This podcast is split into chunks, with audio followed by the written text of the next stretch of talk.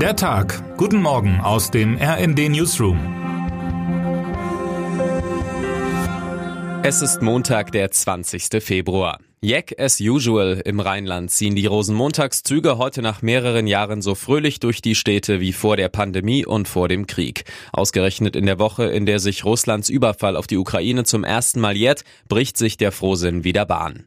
Muss das sein? Die Kölsch, Pilz und altgetränkte Antwort im Westen der Republik ist eindeutig. Unser Autor Imre Grimm, weiter nördlich sozialisiert, sieht die Sache anders. Brauchtum sei keine ausreichende Begründung für Ignoranz, kommentiert er. Und Putin ist mit putzigem Pappmaché nicht beizukommen. An dieser Stelle ertönt kein Tusch.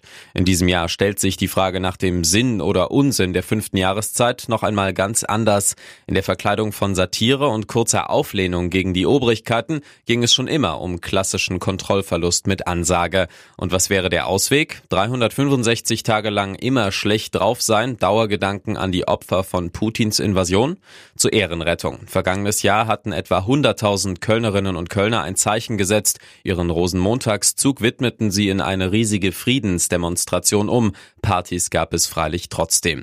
Wer heute an den Zugstrecken steht, sollte aufpassen, keine Frukas gegen den Kopf zu bekommen. Fru was? Ja, Frukas heißen die kleinen eckigen Bonbons in Metallpapier. In verschiedenen sehr süßen Geschmacksrichtungen fliegen sie heute von den Wagen. Wie sie heißen und wo sie herkommen, hat die Leipziger Volkszeitung aus unserem Netzwerk aufgeschrieben. Die Frukas kommen aus der Schokoladenfabrik im sächsischen Delitzsch. Termine des Tages. In Schleswig beginnt die mündliche Verhandlung zur Klage der deutschen Umwelthilfe gegen das Kraftfahrtbundesamt wegen sogenannter Thermofenster in Volkswagen-Autos. Wer heute wichtig wird.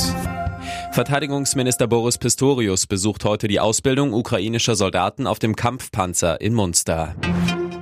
Und damit wünschen wir Ihnen einen guten Start in diesen Tag. Und falls Sie mögen, auch ein fröhliches Alaf oder Hellau. Autor ist Christian Palm, am Mikrofon Fabian Hoffmann. Mit rnd.de, der Webseite des Redaktionsnetzwerks Deutschland, halten wir Sie durchgehend auf dem neuesten Stand. Alle Artikel aus diesem Newsletter finden Sie immer auf rnd.de slash der Tag.